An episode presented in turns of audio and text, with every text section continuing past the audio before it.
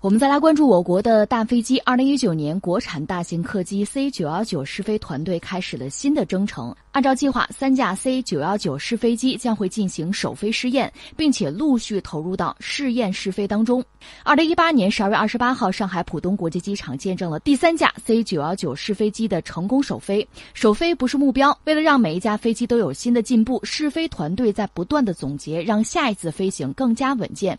二零一九年 C 九幺九的研制和试验进度将会进一步加快。按照计划，中国商飞公司共投入六架试飞机进行试验试飞。目前，幺零幺、幺零二架机已经飞赴阎良和东营进行试验试飞，幺零三架机也将会适时转场阎良。幺零四、幺零五、幺零六架机计划在二零一九年实现首飞。C 九幺九事业部副主任孟建新介绍，刚刚首飞成功的幺零三架机相比幺零二和幺零幺有明显的提高，总装时间大幅缩。短后面的三架飞机将会进一步提升。关于我们这个大飞机呀，也确实牵动着公众的心哈。怎么说呢？一直是在按部就班，对吧？我们知道都在做这个事情，而且现在越来越看到这个成果。三架飞机已经出来，第三架就是幺零三架吧，有时候叫零三架，它就是前两天刚出来的，而且比前两架应该说更完善了。呃，很快还有三架呃做出来之后呢，就要投入试飞。整个这个过程呢，刚才我说叫按部就班，呃，拿我来讲，我也觉得很着急，怎么不能再快一点？但是我们也知道这事儿是急不得的，特别是民航机真的急不得。如果过两天试飞，咵摔了一架飞机，你先别说别的，就 C 九幺九已经摔飞机了。如果这个消息传出来，你想对它将来呃试飞蒙不蒙上阴影？将来它真的进入市场之后，这个销量就是用户对它的信心就可能会打折扣。所以这玩意儿真的是急不得。它和别的还真是不一样，所以那就慢慢等吧。相信我们的技术人员在抓紧时间，是吧？在一步一个脚印的做这个事情，只能这么说。但是呢，刚才我说了，从我个人内心来讲，都觉得有点急。一方面我们知道理智告诉我们急不得，另一方面确实时不我待，机不可失。一方面我们说急不得是什么呢？因为我们搞大飞机呢，确实没经验。以前搞过一个运十。那是在八十年代就下马了啊，在七十年代搞的那个运十，它基本上从规模上、规格上类似美国的波音七零七，就那个水准的东西。而且波音最后承认说，我看了，和我们自己那个不一样，就是你抄的不是我们的。波音那个副总裁曾经明说说，你看搞大飞机吧，就跟那个就跟学生毕业一样，嗯，你们这算是毕业了，搞出来运十了，我们算是早毕业几年。话说的很谦虚，但是运十呢给中国人带来了一个信心，就是大飞机我们是能做的。但最后他下马了。到现在，在学者圈里边，在当年这个当事人的圈里边，还有包括很多年轻人那个朋友圈、舆论圈里，也在争该不该下马，一直在争。我只能说什么呢？反正事已至此，你再算这个账意义已经不大了。另外呢，当时要把这个飞机彻底搞出来，还需要相当长的时间。就是飞没有问题了。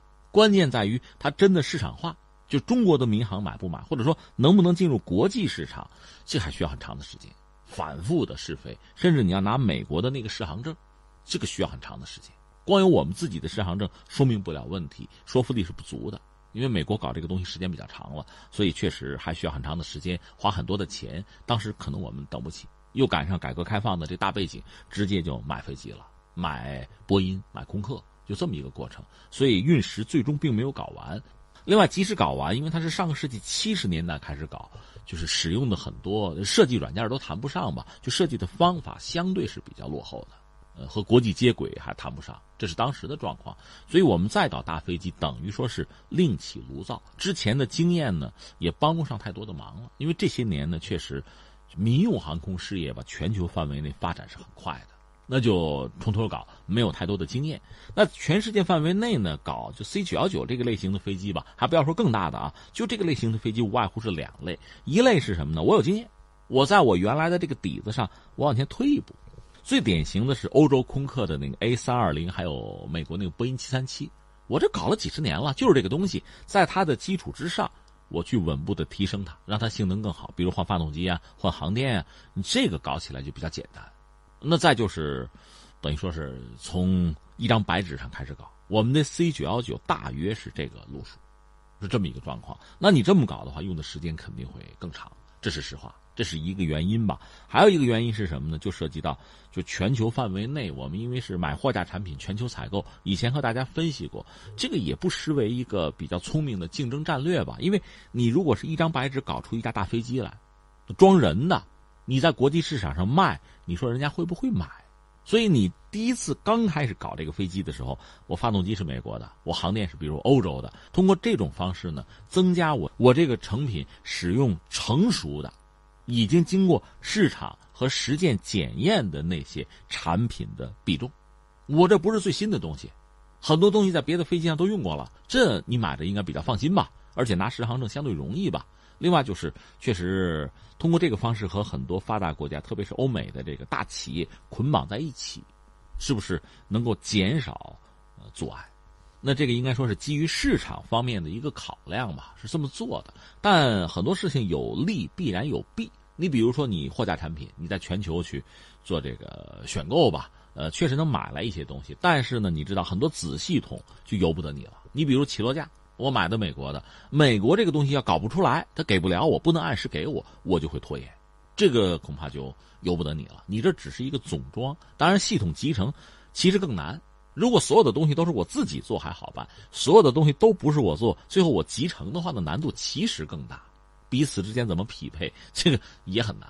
而且呢，你拿不到最新的，你比如发动机，它不可能把最好的东西、最新的直接先给你，那不现实。你能拿到的是比较成熟的产品，当然这个也有说服力、有影响力哈。这个权衡之后，C 九幺九我们全球采购了很多东西，就是子系统啊、零部件全球采购，这个必然也会带来一些麻烦，就是整个进度会受影响。这是我们现在看到的这个状况。所以你说按部就班，也就是按部就班；你说慢，也是慢。有些原定的一些节点不得不推迟，原因就在我说的这些。但是我又说呢，时不我待。你还是得着急，为什么呢？因为，因为很多人知道你要干什么，你要造大飞机，是吧？将来你造完了你自己用，这飞机还没怎么着呢，订单已经四百架了，对吧？另外就是你将来还要向国际社会去去投送，向全球市场去推送。你要抢我的市场，那我哪能让你轻轻松松的就占市场？我必然要想办法。所以大家也会想各种各样的办法。你说怎么掐中国呢？有掐的方法。你比如空客，空客我们知道在天津就有工厂，对吧？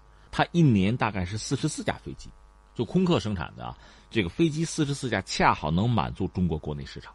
说到底，他不给你市场空间，他想通过这么一个方式，就让你反正知道你也会做，在你做出来之前呢，能让你就是推一推啊，拖一拖，那就拖一下。那你越慢，这个市场空间呢，我能多捞一把就捞一把，多吃一口就吃一口，就这么回事波音、空客其实都是类似的路数。另外呢，还有人在抄后路，比如这个俄罗斯，俄罗斯也搞了一款和我们的飞机类似的飞机，就是相当于我们 C 九幺九，C 九幺九不是这个宽体客机，它属于这个单通道的，就窄体的客机。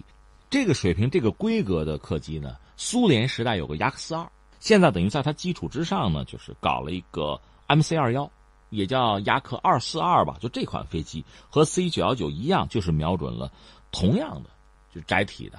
呃，也是干线的，也算大飞机，就是这个领域，它各项指标其实和咱们是对标的，就是在竞争。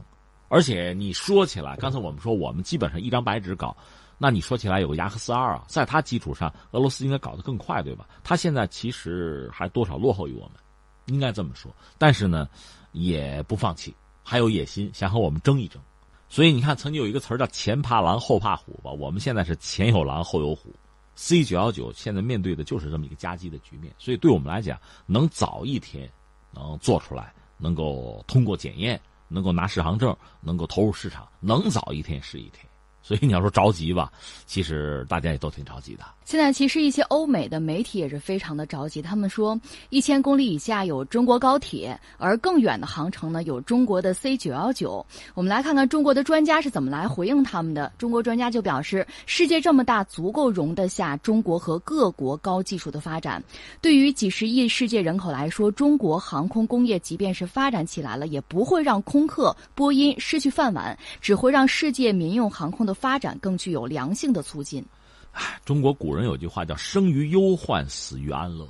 如果这个世界上大飞机就只有一家，比如就只有美国的波音，连欧洲的空客都没有，那他说什么是什么？他不需要发展了，他需要怎么来省就可以了。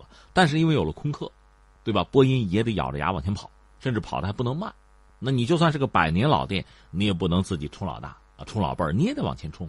同样道理，有了中国的这个飞机的竞争，我想空客也好，波音也好，也才有前进的动力。多一家竞争对手，其实其实不是坏事就刚才我说，生于忧患，死于安乐嘛。当然，同样的话，对我们自己也是一样的。